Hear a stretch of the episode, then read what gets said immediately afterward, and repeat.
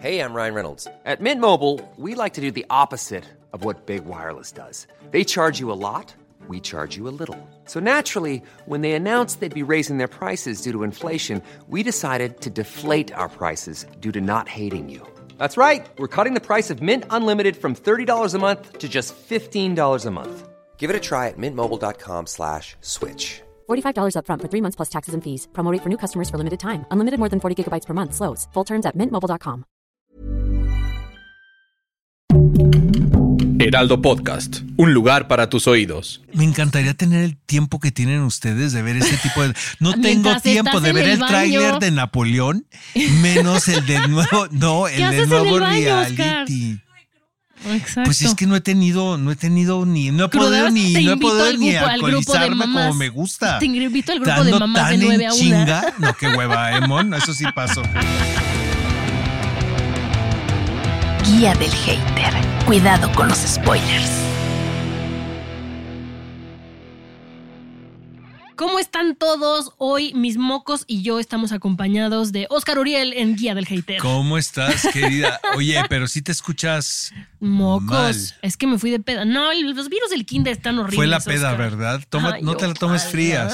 Ojalá La, la peda con las mamás jóvenes. Ajá. Ay, no que se estoy quedan, lista para o sea, eso compran todavía. coolers, ¿te acuerdas de los coolers de los 90? cooler. Y se meten a un garage y se ponen hasta el huevo y luego van y recogen a los niños hasta el De pito. nueve- de nueve a una, que De están los 9 a 1, el exactamente. Entonces le dicen al marido que están en la clase de spinning Exacto. y este o en yoga o en historia del arte y lo que hacen realmente es meterse en un en un garage En un garage. Hacemos Todas como las un mamás, es- ajá, exacto, como camping, y se ponen hasta el pito. Oye, hay que hacer una serie Y en las más de bravas eso. fuman mota, ¿no? No, las más bravas usamos Crack. Lexotan. Crack.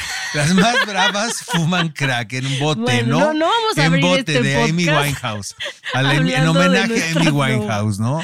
Pero bueno, qué justo que estemos de tan buen humor, mi querido Oscar. Porque hoy vamos a hablar de algunas series no nada buenas, oye. Sí, estuvo raro. Bueno, ¿no? películas. Vamos a hablar de The Marvels, La Luz que no puedes ver, Ajá. 007 Road to a Million y el documental de Robbie Williams. Fantástico. Pero vámonos con comentarios. Oye, antes, ¿no? es que el- fue muy bueno el, el podcast de la semana pasada. Sí. Recibí cualquier cantidad de comentarios. Fue muy divertido. Y es que le realizamos un homenaje a nuestro queridísimo Ay, sí. Matthew Perry. Nuestro best quien- friend, aunque él no lo sabe. Nuestro best friend, BFF, a quien seguimos recordando a pesar de que ya han pasado días de su fallecimiento. ¿Y cuál es tu momento favorito de Friends?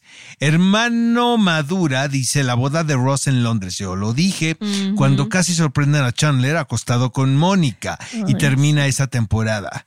Me compadezco de los que tuvieron que esperar a la siguiente. Este pues se la aventó en chinga, Sí, ¿no? claro. Seguramente es de los que vio Friends en pandemia, ¿no? Fuckers. este Loreo Sval dice, cada que pasan como eran de chicos, a mí también me Ay, matan esos es capítulos. Siempre que veo una amiga que fue gordita, le digo, eres como Mónica. Ajá. Yo soy al revés. Ya no puedo hacer eso, ¿verdad? Porque este me van a cancelar. Te van a cancelar, body shaming. Cancelenme esta. Cada que pasan, como eran de chicos, como cuando encuentran la grabación con la grabación de Mónica Rachel, sí es buenísimo. Ay, me dio pena por Ross, pero verlos como eran fue y ahí se quedó, ¿verdad? Porque fue un, es- fue un pantallazo. Mi momento favorito es cuando Phoebe, esto lo dice E EBMC90, mi momento favorito es cuando Phoebe perdió en el juego de Pac-Man y grita como loca. Sí, cla- y Smelly Cat, ¿no? sí, El- sí, o sea, Smelly Cat. Pues sí, clásico de clásicos. El varón rampante, un saludo al varón rampante, es que cómo nos escucha, pero Sí. luego se molesta porque hacemos comentarios, pero amigo mío, No, pero ahí este, anda. puras cosas buenas, eh, la verdad, yo no dije nada, fue Mon. Siempre soy yo. Eh, son la boda de. Ross, el pato de Joy y Chandler. Mariana C-Castro cuando estaban en Thanksgiving y Joy de, de- se atora la cabeza en el pavo. Sí es muy cagado. A mí esa, Sí ¿y sabes qué escena? La de Pivot, cuando quieren subir el sillón, que además dicen que la medio improvisaron. Qué joyísima es esa. A ver, vas tú, mi reina. Y ahora voy yo, les voy a platicar sobre las confesiones. A ver, confiesa una opinión polémica sobre el cine, porque eso es lo que nos gusta aquí en Guía del Hater. Entonces, hermano Madura, que es nuestro nuevo fan, qué gusto que sigas acá con nosotros, dice, sé que Mon no va a opinar lo mismo, pero las películas de terror de hoy en día no son terroríficas. Todas Ya hablamos de Coco, este querido hermano Madura, no vamos a recaer en eso. Y Aide MB dice completamente de acuerdo, pero también dice, vamos un poco más leve, la humanidad pudo ahorrarse la saga completa de Twilight y aquí es donde me ganaré el odio de Oscar Uriel. No es que yo diga que Twilight es, es lo más. Pero no es tan No mala me como parece Harry lo Potter. peor, exacto. O sea, es lo único que he dicho.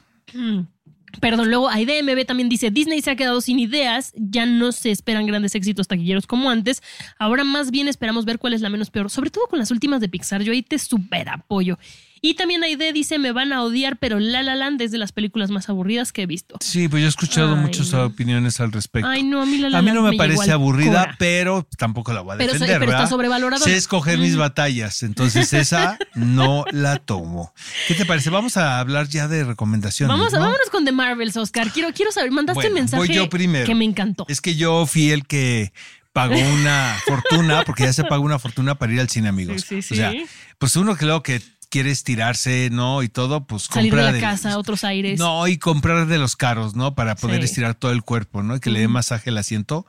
Eh, pues fui a de esos, a esos. Y luego, el paquete que te chingas, ¿no? Ya sabes. El estacionamiento. el para que te diviertas, el estacionamiento. es otro. No, pero lo más caro es aguantar a la gente del centro comercial. Es Ah, que sí. detesto ir a un centro comercial.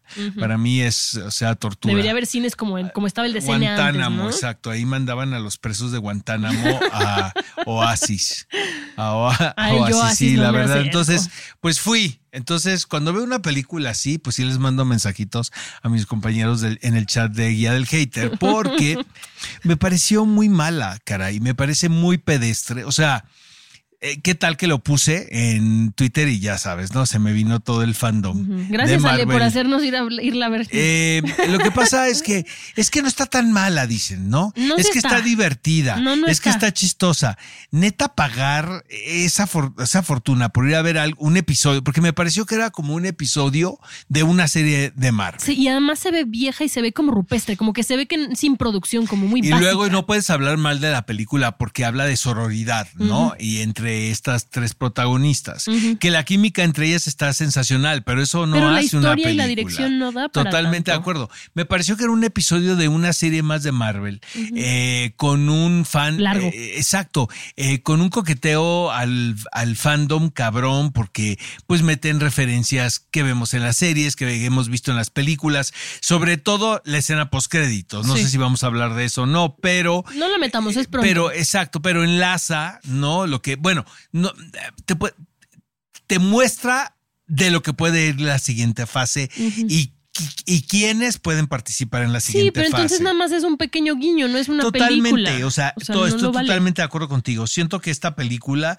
este, el villano es, X. eh, o sea, ni te acuerdas, ¿no? No, no. Es más divertido lo que sucede entre ellas. Es que justo la película va de ellas, pero entonces háganme un, un, un capítulo de eso o alárguenme la historia de ellas sin necesidad de meterme un villano mediocre. Es, es más una película de Miss Marvel, ¿no? Que Sí. de Capitana Marvel. Es que Miss Marvel pegó mucho su serie en, en Disney. Y ella, Plus. la verdad, es muy carismática, la actriz. Y el estilo de que metan las caricaturas, o sea, como las ilustraciones, me parece también Y que la está cool. familia y el elemento doméstico. Y es esta cuestión inclusión sin ser forzada. Es correcto. No se siente El forzada. aspecto de la inclusión no se siente mal, pero siento que a la película de The Marvels le hizo falta una historia. Exacto, justo, justo es lo que te digo. O sea, si van a hablar de ellas, estás en una historia real. Aquí voy a aprovechar a quemar a Fede, que está de vacaciones. Hola, Fede. Porque él me escribió y me dijo, a mí sí me gustó. Pero Quiero a Fede que le gusta regreses". todo, o sea. El afogato. Hay que decirle a Fede que regrese y nos sea, diga por qué le gustó. O sea, le gusta Yo todo a que Fede. se durmió. Entonces no creo que sea una opinión de confiar. No. O sea, siento que, por ejemplo, Capitana. Mónica Rambo es como el personaje más interesante. Lo hace muy bien ella, pero, eh, Pero no hay regresando a lo mismo, Oscar. o sea, y, ¿no?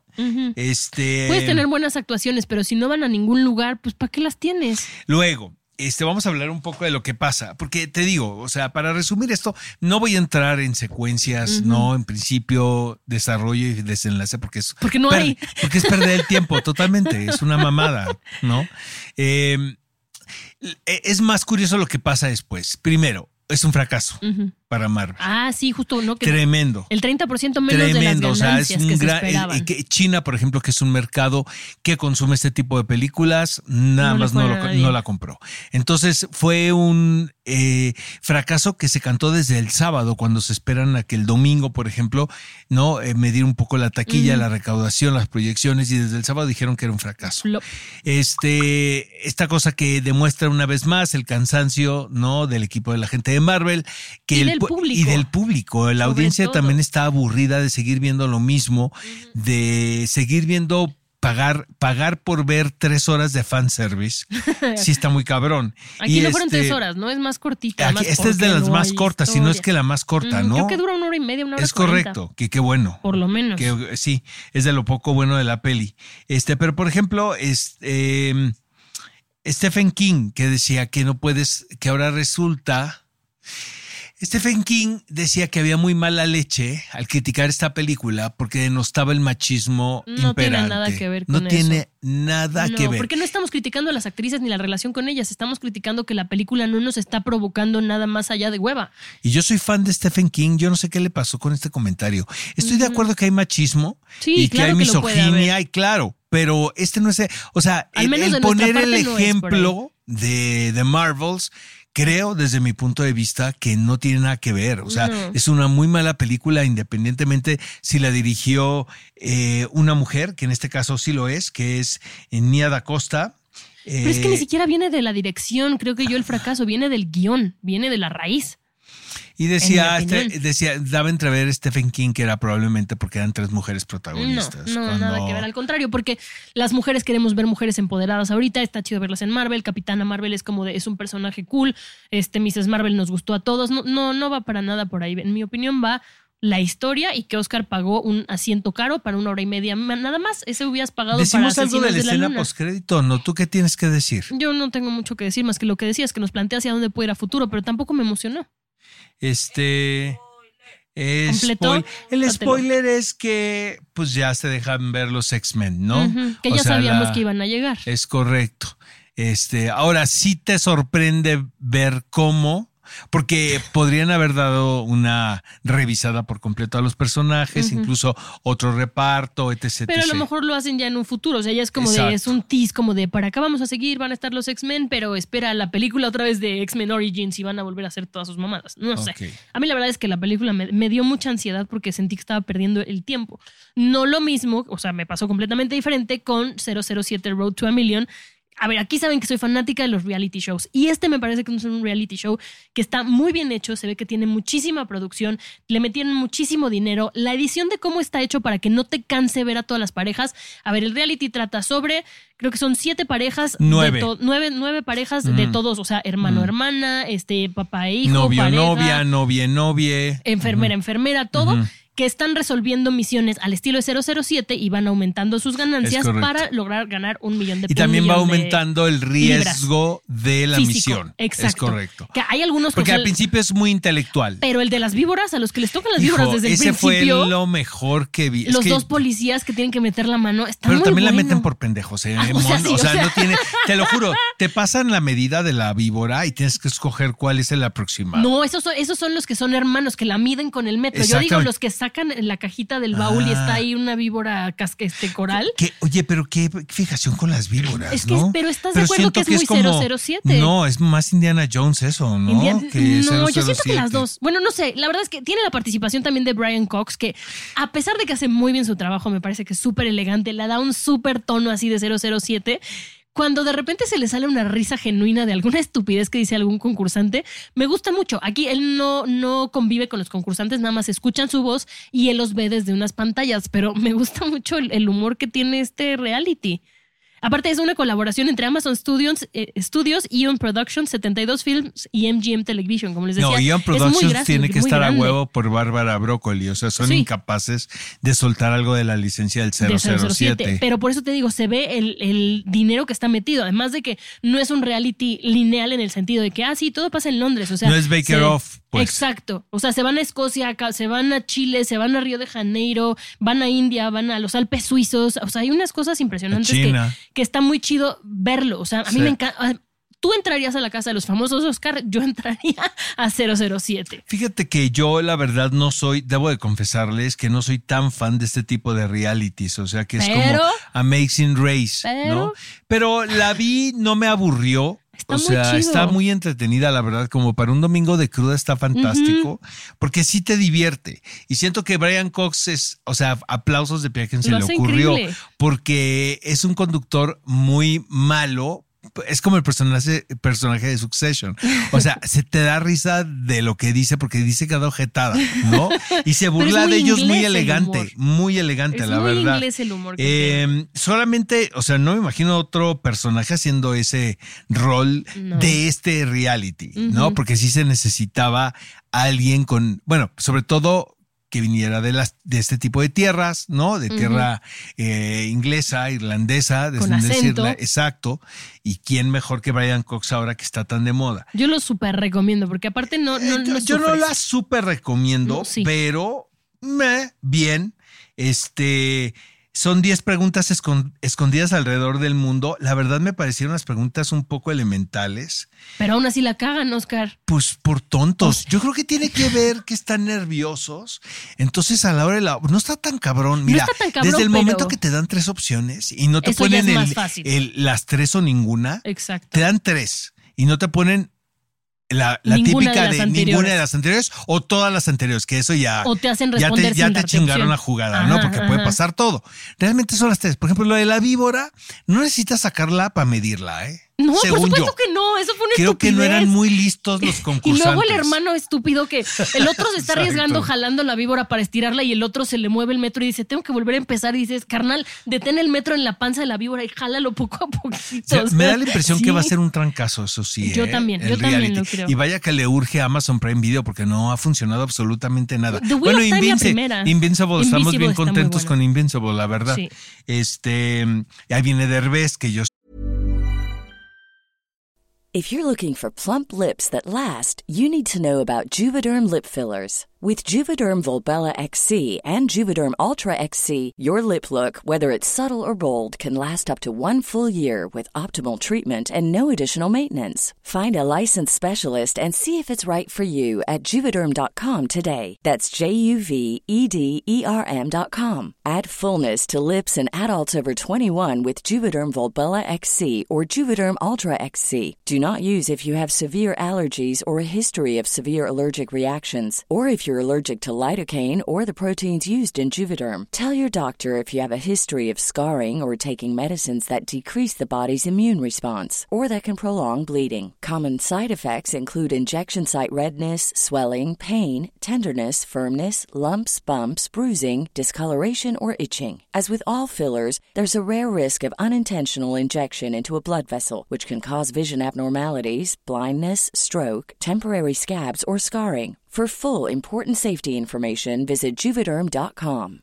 Hey, it's Paige DeSorbo from Giggly Squad. High quality fashion without the price tag. Say hello to Quince. I'm snagging high-end essentials like cozy cashmere sweaters, sleek leather jackets, fine jewelry, and so much more. With Quince being 50 to 80% less than similar brands. And they partner with factories that prioritize safe, ethical, and responsible manufacturing. I love that. Luxury quality within reach. Go to quince.com slash style to get free shipping and 365 day returns on your next order. Quince.com slash style. sé que tú lo esperas, estás contando los Alejandra días. Garcilaso me mandó sí- el trailer oye, Ale, y sí grité de emoción. Todas, tú sí ves todas, ¿verdad? Claro que sí. Pero tú eres la que querías que entrara Victoria Rufo, ¿verdad? Que andabas organizando, tú andabas organizando una manifestación en la...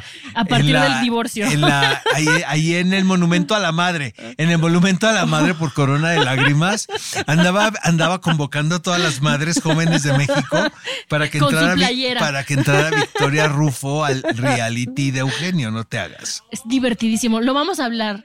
Ese va a ser uno de nuestros episodios de Navidad. Espérenlo porque se va a poner muy bueno. Que ahora es como invernal, ya, porque ya vieron los promos que están como Claro, en me, los Alaska. me lo mandó Ale y le dije, no sabes cómo grité. de Me emoción. encantaría tener el tiempo que tienen ustedes de ver ese tipo de. No tengo tiempo de ver el tráiler de Napoleón, menos el del nuevo, no, el ¿Qué del haces en nuevo el baño, reality. Exacto. Pues es que no he tenido, no he tenido ni, no he podido ni, no he podido ni alcoholizarme como me gusta. Te invito al grupo de mamás de tan en 9 a 1. chinga. No, qué hueva, Emon. Eso sí pasó. Ahí sí no, o Yo me no. hago abstemio. Oigan, ahí les noche. va. La luz que no puede, que no puedes ver. La serie que no puedes ver. Ah, pues sí, Diría estoy de yo. acuerdo contigo. Ahora sí nos ponemos de acuerdo. Siempre estamos discutiendo Mon y yo, pero es que ahora sí no nos dieron Es chance. que, no- es que, a ver, no es que sea mala, es que es muy lenta. Pues es que es una cursilería. A ver, yo me dormí mira, tres veces. No es mi tipo de historia. No, no, mía tampoco. Es como una miniserie de los 80 Ujú. hecha con los instrumentos y las facilidades que hay hoy, hoy en día. A ver, visualmente es- sí es muy espectacular. No, y bueno, todas estas historias de la Segunda Guerra Mundial, estas historias de amor que no, que, que, que no pueden estar juntos. eh, la niñita que ciega. eh, Bueno, eso es, es como, esto es como eh, vamos a, ¿no? A Lo diferente. no, lo disque diferente y como que vamos a hacer un poco ahí a retorcer al público para que le gusten estas historias de triunfo del espíritu, ¿no? Pero por lo general las historias de la Segunda Guerra Mundial son fascinantes, o sea, son anécdotas. Por lo menos son un el momento es un momento muy crítico en la historia del- de la humanidad, eh, donde había los suficientes adelantos. Que qué bueno que no ha habido tercera Sí, no. pero había los suficientes, su- suficientes adelantos tecnológicos, el armame, la carrera armamentista, que hace que la situación sea muy particular a diferencia de otras guerras. Dicen que la Primera Guerra Mundial fue mucho más sangrienta y más De lo que violenta que la Segunda, pero exactamente, la Segunda pues la tenemos un poquito más retratada en el cine, ¿no? Porque pues el cine ya, ya era una industria en esa época. Algo que me llama la atención de esta Oscar es que está adaptada de una novela Mm. que fue un bestseller, que Sí. tiene un premio Pulitzer. Exacto. No entiendo, bueno, más bien sí entiendo, o sea, creo que donde está como el, el error fue en la manera en la que la adaptaron a serie. Lo que pasa Porque la novela es que, es mira, buena. si ganas el Entonces, Pulitzer, por lo general, no, no quiero decir que todos. Este, no, no, no. Tiene que ver con la prosa y el estilo. Mm. Entonces, eso es muy difícil de captar. Pero bestseller no necesariamente es que sea, o sea, no es lo mismo ser un bestseller que un Pulitzer. no, pero este es Pulitzer. Pero también, bueno, yo leí que también era Bueno, bestseller. seguramente, pero lo que es raro es que si es un premio Pulitzer, ¿cómo puede estar serie. tan mala? No. Lo que está mal entonces es la traslación. Exacto, justo. La adaptación que hicieron no fue nada buena. Y la anécdota, vaya, no, tampoco me parece una- un desastre. Eh, lo que me gusta y que a lo mejor me atañe un poco más y, y me cautivó es el, aspe- el aspecto de la radio, porque sí es un homenaje a, a la industria de la radio y al poder que tenía la radio, no sé si hoy en día, pero en ese momento, este sí era un medio de comunicación, en este caso vital, porque nuestra protagonista pues se encargaba de mandar eh, mensajes Y eh, eh, exacto, y, y- y me- y sobre todo poner eh, en la mesa asuntos que no, no se podía por, obviamente, por la invasión. Entonces, el autor, eh, el autor de la historia es Anthony Doerr, es Pulitzer, pero eh, la serie yo no la recomiendo, me Yo parece tampoco. muy de flojera. Y me di cuenta desde el, el Festival de Toronto, porque creo que pasaron dos horas y nadie estaba vacío, pero parecía que como película de No, Godzilla la gente salió corriendo. Y aunque metieron no a- había nadie en el auditorio. Sí, yo siento que la participación Está- tanto de Mark Ruffalo. Mark Ruffalo, pues está muy bien. para- y, y Doctor House también, Hugh Laurie, que se ve que les pagaron una fortuna por Para hacer estar. el gancho. Y luego Mark Ruffalo tiene un papelazo porque es el papá, Sí, ¿no? Eh, la niña, tengo entendido, la actriz. Ah, ella sí- sí es ciega. eh, y no había hecho algo antes. Ella lo hace bien. Es, es el, según yo, es el tono, la adaptación y el ritmo. Es muy lenta. O sea, sí, sí tengo Esa mocos, es pero me costó mucho Y no eso es una. Y la otra, probablemente que este tipo de producciones, cuando tienes un referente de un fenómeno literario, porque así fue la novela, ¿no? Este, que la gente quiere ver lo que leyó. Está muy cañón. Sí. Por lo general desilusiona a la gente. Como a ¿no? mí Harry Potter. Yo, la verdad, a mí no me gustó La luz que no puedes ver. A mí tampoco. Eh, no me parece lo peor que hay también No, en no el Johnny, menú de. pero no, exacto, no es, no es lo peor que hay en el menú de Netflix, pero no, vean otras cosas, ¿no? Sí, mejor vean 0007. ¿Y sabes qué otra tampoco fue mi, mi hit esta, esta semana? La serie autobiográfica de Robbie Williams. A ver, me parece, no sé, a lo mejor ya, ya yo estoy mal, pero si van a hacer una serie de ti, no la veas en calzones en tu cama, carnal. O sea, estás viendo escenas que han grabado behind the scenes de toda tu vida, de toda tu carrera, pero me pareció como que él quería sentirse muy cool, como el chavo rebelde, como el chavo ruco, y desde ahí no me encantó. Yo no conocía mucho de su vida, pero me pregunto algo que no me respondió esta bioserie. ¿Dónde estaban sus papás cada vez que él estaba drogado, que se salió de la escuela? Em, siento que la escena con la hija, cuando le dije, papá, ¿y a quién odiabas de tu banda? Me pareció súper forzadas las intervenciones de los hijos. Em, me queda claro que de una infancia como la que él tiene no sales ileso y por eso tuvo la vida que tuvo, pero no, no me pareció relevante. O sea, me costó trabajo concentrarme en verla porque ni siquiera me dio morbo, Oscar. O sea, no, no me pareció.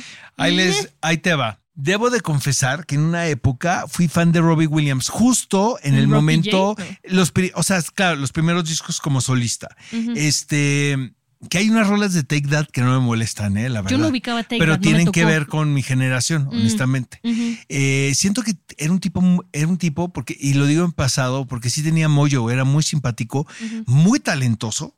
Y era un showman tremendo. Yo lo vi incluso aquí en México, en el Azteca, y luego lo vi en un Corona Capital. Entonces, cuando lo vi en el Azteca, dije conciertazo. O sea, sí era lo máximo, que fue justo antes de la crisis que retratan en, la, en el documental. el documental. Ajá, que se retiró, ¿no? Por completo. Y, y luego lo vi en el Corona Capital cuando era el regreso. Eh, había perdido todo, toda la onda y todo el mollo. Entonces, siento que es una. Y lo ves ahora. Siento, Mm. Sí. pues ahí está tirado en su cama. En ¿Qué calzones. diferencia, en ¿Qué diferencia el documental de David Beckham No, bueno, al de abismal, Robbie Williams? ¿Estás de acuerdo? Sí. Este, ahora el asunto también de a mí de las drogas, pues no me escandaliza. O sea, No. pues todos, ¿sabes? Este, que se quedó pegado ahí un rato, pues todos, ¿no? Que el manager le salvó la vida, pues ¿dónde estaban los papás? Y luego otra cosa que es bien interesante, que también ahí se aparece en el documental de Beckham, es De Robbie en- Williams, ¿no? en el- no, en el de Beckham Ah. también, la, la alegoría que hacen de cómo el público inglés no perdona, Mm, es el más duro y siento que también en México aquí pasa. Pero aquí, los, aquí Es tenemos un humor que nos ayuda a drenar ese Y odio. no somos tan malas personas, la verdad, ¿sabes? o sea, no somos tan ojetes. De repente, pues sí que criticamos que Alfonso Cuarón y, y- pero luego no, ¿sabes? Luego sí, sí, pero no reconocemos. odiamos a alguien por siempre. Y, esa- y Robbie Williams, por ejemplo, este odio eso que le te- este odio que le tenían, ¿no? Esta cosa que incluso eh, criticaban su, su, su música antes de que la escucharan, que Sí. también esto pasa en México, amigos, pero, pero lo que es revelador es cómo le afecta esto a una persona que tú puedes pensar que está más allá del bien y del mal. O sea, Claro. que este tipo sí se levantaba y le pasaban los clipping, el clipping pues de, de, de, de las críticas y, y le, hasta la fecha le duele. Y él dice, ese fue mi mejor álbum y, fu- y fue criticado durísimo y sobre todo esto en Inglaterra. es, un es un personaje que también nunca la hizo en Estados Unidos. ¿eh? Eso fue lo único, fíjate, justo qué bueno que lo dices Nunca que la me hizo. gustó. O sea, que cómo retratan que cuando llegó a Estados Unidos lo intentó, lo intentó, lo intentó. Es un y poco le como el fenómeno de Kylie Minogue, ¿no? Sí. O sea, Kylie Minogue, por ejemplo, en cualquier parte del mundo es una superestrella. No estoy En diciendo Estados que Unidos en. Estados Unidos no lo sea. Ahora va a ser una residencia en Las Vegas o le está haciendo, que creo que es carísimo el boleto y que está vendido en su totalidad. Pero estoy seguro que la gran mayoría del público de Las Vegas es público no norteamericano. Porque es una figura, al igual que Robbie Williams, que nada más no les entró a la cultura Sí. norteamericana, ¿sabes? A la cultura pop. Eh, ahora, regresando, me parece que es un tipo muy simpático, es un tipo Sí. que tiene ángel, ¿no? Como dice su canción, pero este, así también como para ver las cuatro horas del documental como no, nosotros te digo, lo vimos. es no. esas escenas con sus La hijitos, última no. hora sí fue una hueva total, porque ya es esta cosa de soy feliz, no vi, miren qué bien vivo qué y bien él- vivo, esos que miren ala- cómo me redimí. y esos que alardean de no de la familia perfecta me dan muchísima No. hueva porque seguramente es todo lo contrario, Ujú. ¿no? Y luego también el rol que le dan a la esposa, ¿no? Como que llegó a salvarlo. ¿no? A él de del infierno en el que estaba viviendo. Bueno, pues es que si se la pasa hablando de sus exnovias y cómo las amó y adoró con todo su corazón, pues tiene que Sí, darle un hacía lugar una super pareja con Jerry Holloway, ¿no? Sí, Con- ahí sí, esa me gustó. Exacto, como que Y esa aparte es cuando ya estaba limpio, estaba tratado. Y ahí Y todavía era bueno. Exacto, O y sea, los bueno, dos. Pero estos personajes que son tan propensos a las adicciones, nunca sabes cuando están limpios o no. Ellos dicen que Ellos están en rehabilitación, pero de verdad te lo digo porque lo sé de algunos compañeros. Ellos dicen que están rehabilitados y no es cierto. Bueno, y con él era claro que era un alcohólico funcional, porque él dice que iba y se tomaba en la noche su botella entera. Pues ese es el problema, ese es el Pues no problema de los alcohólicos y drogadictos funcionales, que, que parece que no. Pero este, pero, pero sí, al final ya estaba perdiendo el estilo muy cabrón, ¿no? Cuando Sí. encontró a esta chava y se ve que finalmente yo resumo al documental como una historia de amor, ¿no?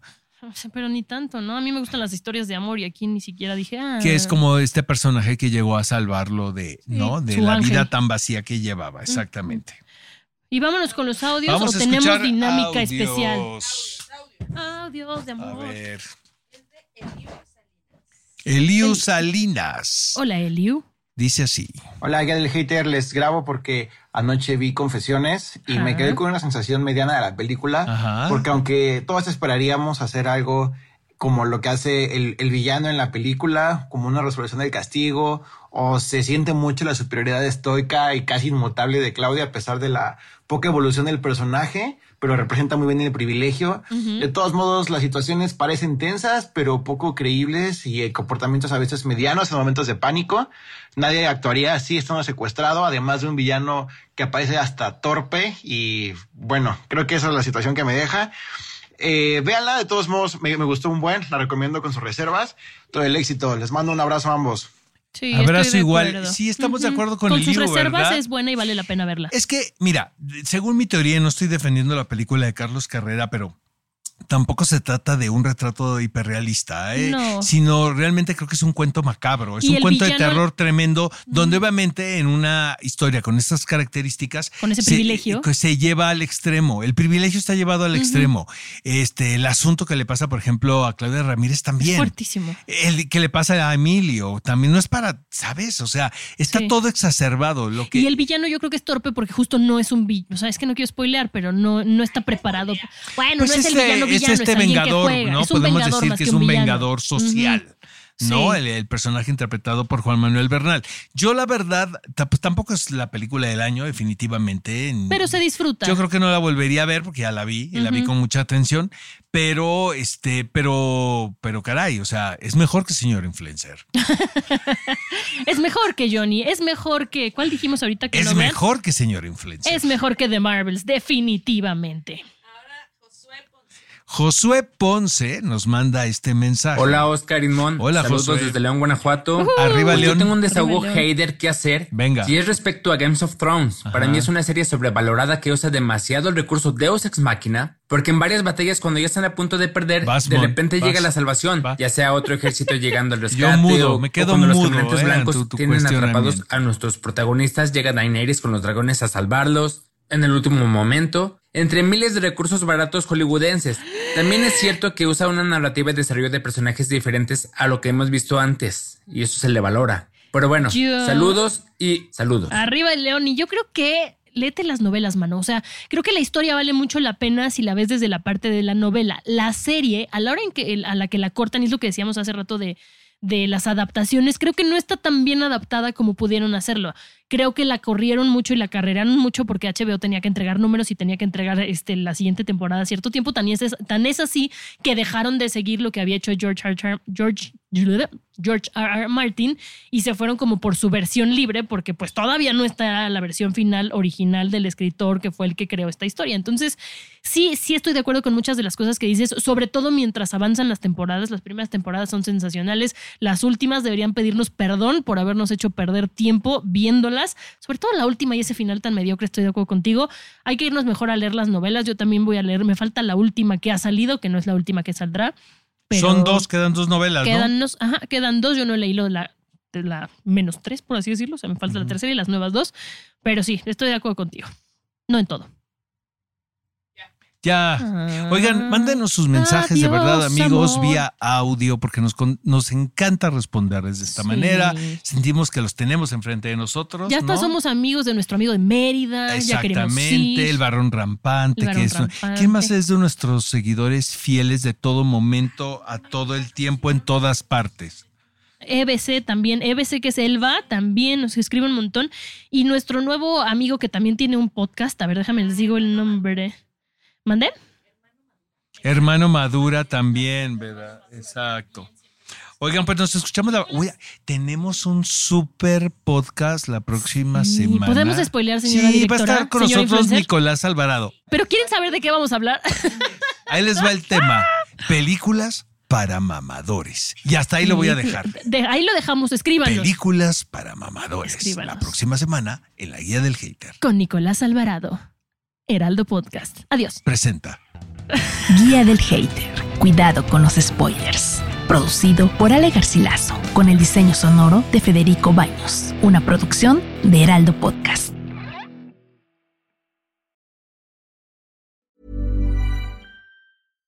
Hi, I'm Daniel, founder of Pretty Litter. Cats and cat owners deserve better than any old fashioned litter. That's why I teamed up with scientists and veterinarians to create Pretty Litter. Its innovative crystal formula has superior odor control and weighs up to 80% less than clay litter. Pretty Litter even monitors health by changing colors to help detect early signs of potential illness. It's the world's smartest kitty litter. Go to prettylitter.com and use code ACAST for 20% off your first order and a free cat toy. Terms and conditions apply. See site for details.